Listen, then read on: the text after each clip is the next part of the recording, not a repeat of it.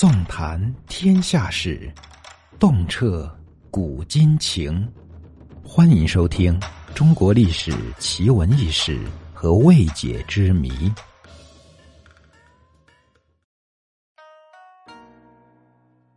众所周知，中华民族历史悠久。那么，在这上下五千年里，一共有四百九十四位皇帝。那么，其中哪个皇帝最有资格被称为千古一帝呢？千古一帝之说首次出现是明朝的心学大家李治对秦始皇的评价，认为秦始皇是掀翻一个世界的英雄，诸多创制沿用后世，所为之政自是千古一帝也。嬴政之功绩最大者，莫过于消灭六国，奠定华夏一统之基调。后世虽多有乱世降临，但总体仍是以统一为历史主流。此举有多重要？若无始皇之统一，中华文明如今就跟欧洲一样四分五裂，各自为政，各国之间连年征战不断，百姓将永受战乱之苦。如今看来，世界还是动荡不安的，而唯有统一之大国，方能以举国体制与世界争雄，方能进行军事、经济之战略纵深。其次，便是郡县制的设立。这从根本上解决了分封私有制带给整个社会的弊端。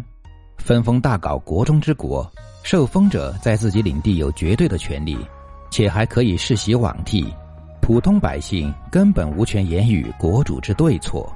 而郡县制的设立，直接抹去了世袭特权，国家派遣官员到地方定期更换，朝廷自有政绩考核体系来评定官职升降，法通天下，律数万民。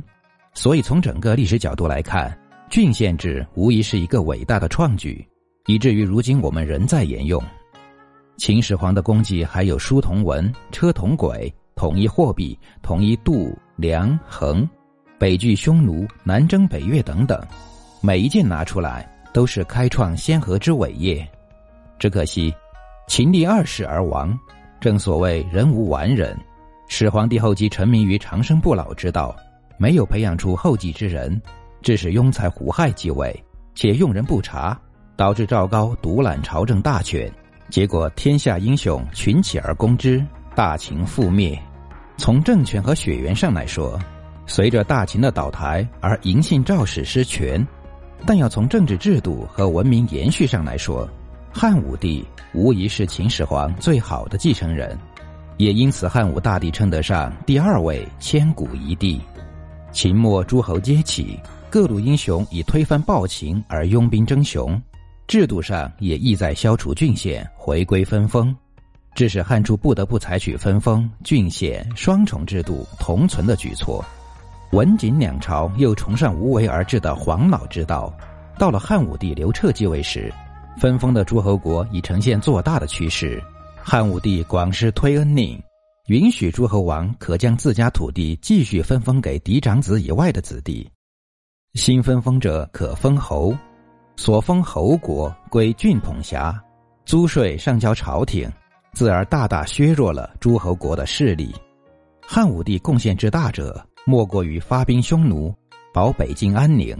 春秋战国以来至秦汉，面对北方匈奴的不断南侵犯边，中原王朝一直采取的是防御策略。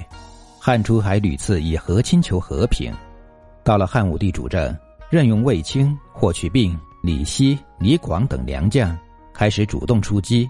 经过十余年的连续作战，终于将匈奴主力消灭，余部要么西迁，要么归附汉庭，一举解决了北方之患。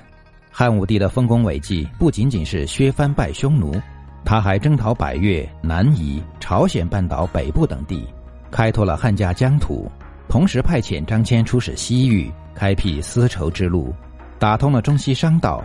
他还是历史上第一位下罪己诏的帝王，主动承认自己的错误。此外，汉武帝还进行了官制、法制、币制等改革。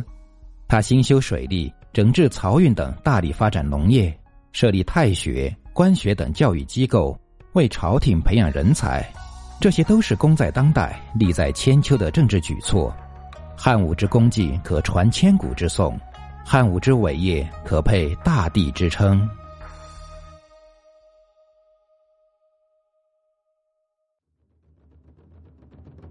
本集已播讲完毕如果您喜欢本作品请记得关注和订阅。